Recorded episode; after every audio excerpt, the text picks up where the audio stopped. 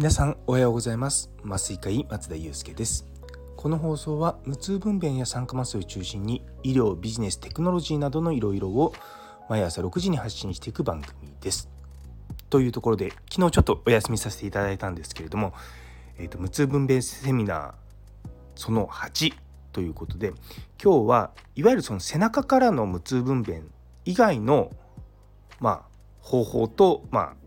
従来よくやってるその無痛分娩の違いということを説明させていただこうと思います。で多分日本全国どこでもやっている無痛分娩っていうのは最初の時に説明した通り背中からの痛み止めなんですけれども、まあ、中にはやっぱりいろんなことが理由で背中からの無痛分娩できないんですよね。もちろんあの患者さん自身が背中刺されるの怖いとか嫌ですっていうこともありますしあとはもともと背中に、ね、ご病気があったりとか背骨ので手術してますとかいう方の中には全部が全部ってわけじゃないんですけどできない方ってもいらっしゃいますのでそういう時には別の方法を選びます。で別の方法を選ぶ時にまあ2つぐらいですかね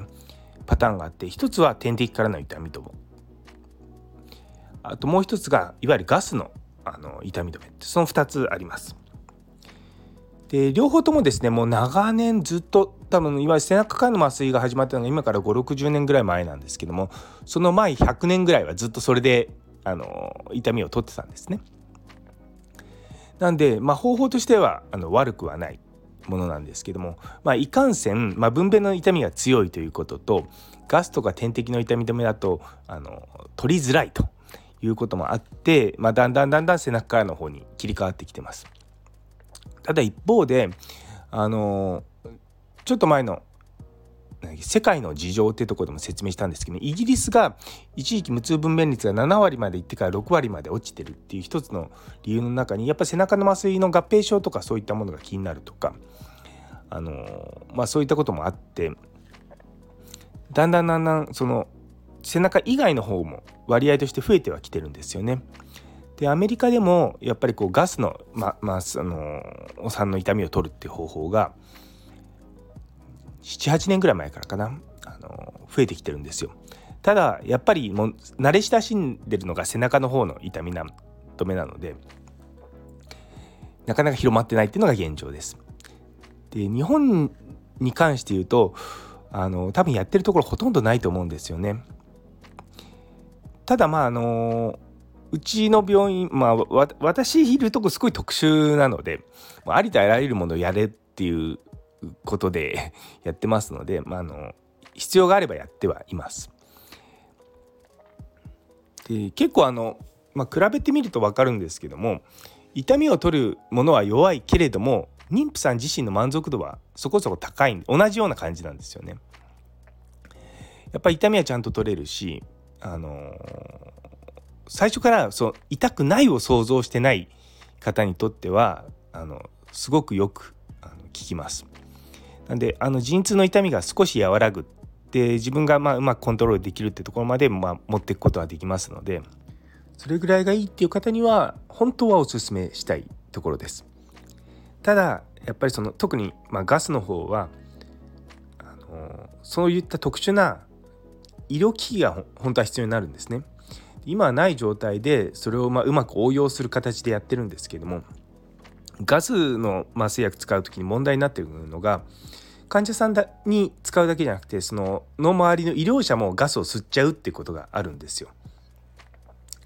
そこが今ちょっとあのコントロールできないのが、うん、問題だなと思ってできる限り使うのはうちでは控えてます。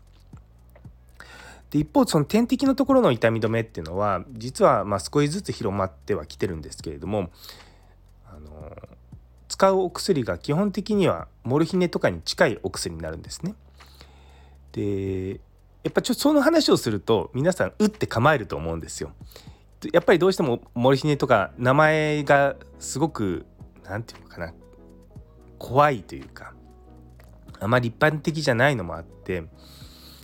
多分自痛みを取るということよりも恐怖心の方が多分勝っちゃうと思うんですよね。で、まあ、特に、まあ、法律では麻薬っていうものに指定されていますので、まあ、どうしていくのかっていうところがあるんですけど実はあの手術の麻酔の時に麻薬を使わないってことはほぼないんですよ僕らのこの今の仕事からすると。なんでまあ一般的にあの医師がちゃんとこう調整するっていうことができるんであれば全く問題なく使える薬なんです。まあ、そこは本当に安心して大丈夫です。カナダで以前働いてた時もよくそのたまに患者さんにどんな薬を使うのかって言ってその、まあ、薬の名前を言ってくとえっ？みたいな顔をされるんですけれども